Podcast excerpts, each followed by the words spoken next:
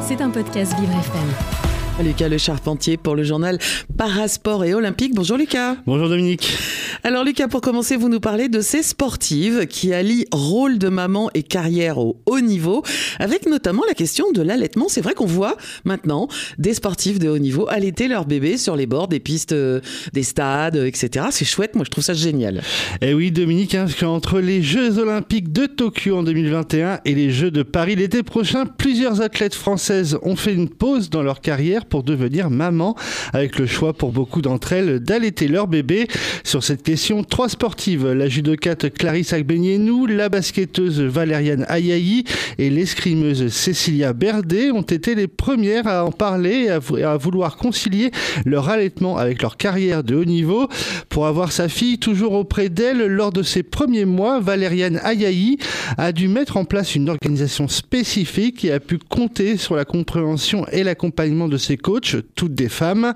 De son côté, Clarisse Agbenienou reçoit une aide financière de l'ANS, l'Agence nationale du sport, lui permettant d'avoir un accompagnement lors des compétitions et de chaque stage pour s'occuper de sa fille. Dans tous les cas, ces mères athlètes doivent composer le plus souvent avec le système D. Vous le disiez Dominique, hein, toutes euh, mamans pour la première fois, elles ont dû découvrir l'allaitement, mais aussi ce qu'il impliquait pour que leurs enfants, euh, euh, pour elles et leurs enfants, pardon, dans le cadre du haut niveau, comme les allaités sur le bord du terrain ou du tatami, Valériane Ayayi, Clarissa Benenou, Cécilia Berdet ou encore la joueuse de l'équipe de France de football Amel, Amel Majri font toute partie de cette génération d'athlètes qui ont permis de briser ce tabou et de faire bouger les lignes. Si l'allaitement s'est peu à peu démystifié dans le monde du sport de haut niveau, le chemin est encore long. Effectivement, Lucas, par quel moyen le tabou de l'allaitement de ces mamans sportives pourrait se réduire, voire ne plus être du tout. Eh bien Dominique, la fin du tabou passerait par un accompagnement plus large avec des espaces dédiés dans les sites de compétition et un soutien médical plus important.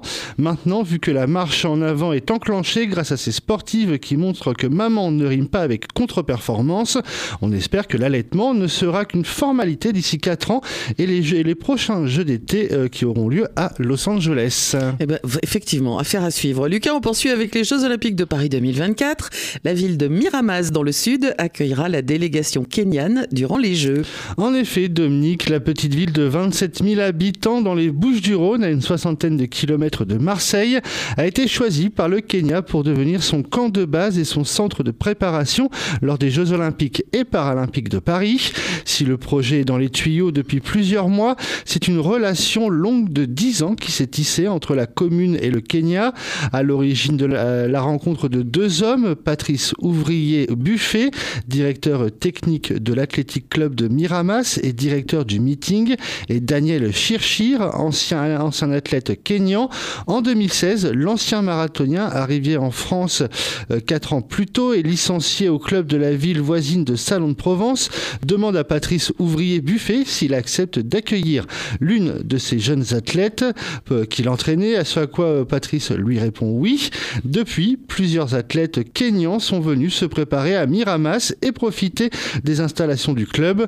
Au-delà du partenariat sportif, Miramas et le Kenya souhaitent aujourd'hui développer des projets culturels, éducatifs, touristiques et même commerciaux. Et eh ben moi qui rêve d'aller au Kenya, finalement je vais déménager à Miramas, ça va faciliter les choses.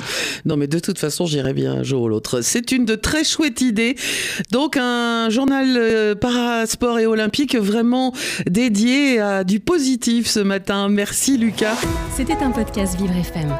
Si vous avez apprécié ce programme, n'hésitez pas à vous abonner.